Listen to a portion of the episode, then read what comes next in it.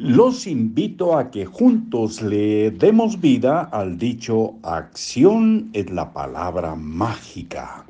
Así que vamos a echarle acción.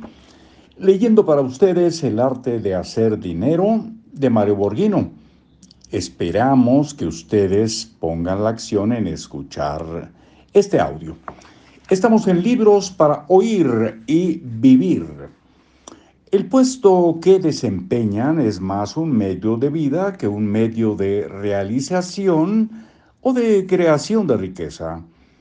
Nunca pensarán en hacerse ricos, sino en tener seguridad en el trabajo para que esto mismo garantice la seguridad de su familia. No les interesa tener muchas más responsabilidades o compromisos adicionales. Solo trabajan bien porque lo único que cuidan es su trabajo. De acuerdo con la mentalidad de este tipo de empleados, un sindicato nunca les viene mal para que les defienda su hueso. Si alguien se acerca a olfatear su puesto, gruñen más fuerte. Le aconsejo que usted también considere que cuida su empleo como un buen hueso valga la ironía. Piense en la opción de planear estratégicamente su carrera como empleado, tal como lo hacen los casos que describí anteriormente. Nunca deje en manos de nadie su crecimiento profesional. No espere que un jefe se fije en usted o que la empresa reconozca sus esfuerzos. Usted debe controlar su destino financiero no delegue una responsabilidad que es suya y de nadie más. No permita que con los años la frustración lo envuelva por la injusticia de un joven que acaba de ingresar a la empresa y toma un puesto superior o que la empresa no reconozca su desempeño o que se estanque porque su jefe y usted no hacen química. No olvide que las empresas están deseosas de tener gente que mejore sustancialmente sus resultados.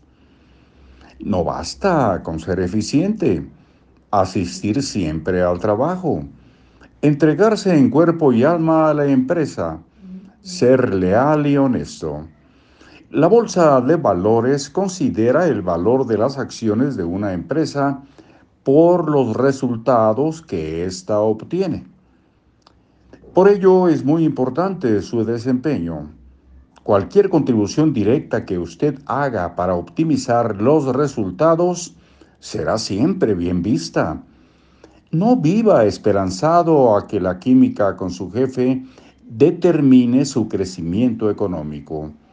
Su vida y sus finanzas son demasiado importantes como para dejarlas en manos de otros.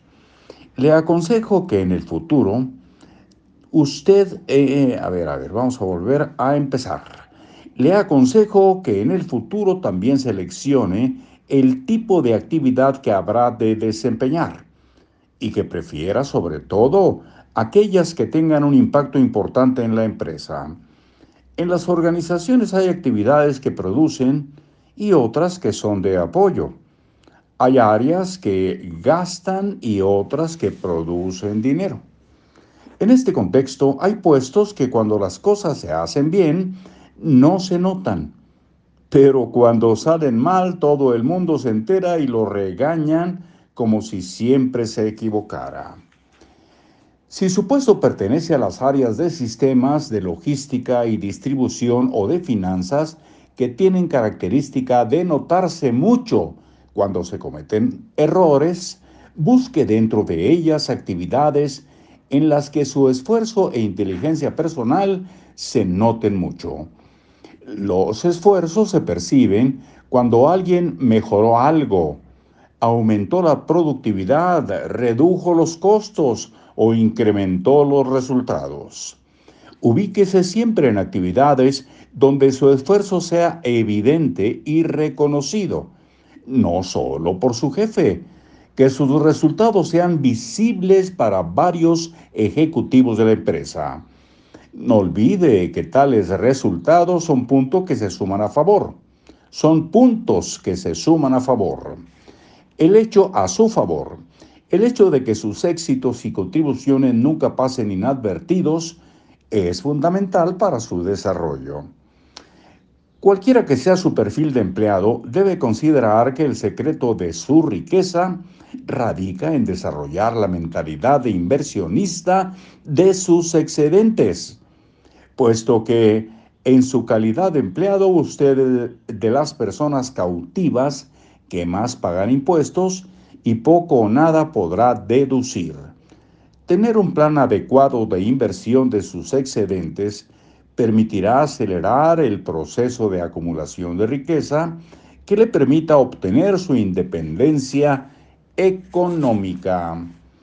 Mañana leeremos para ustedes algo que dice profesionista independiente y hoy sí, en seis minutos les decimos hasta muy pronto.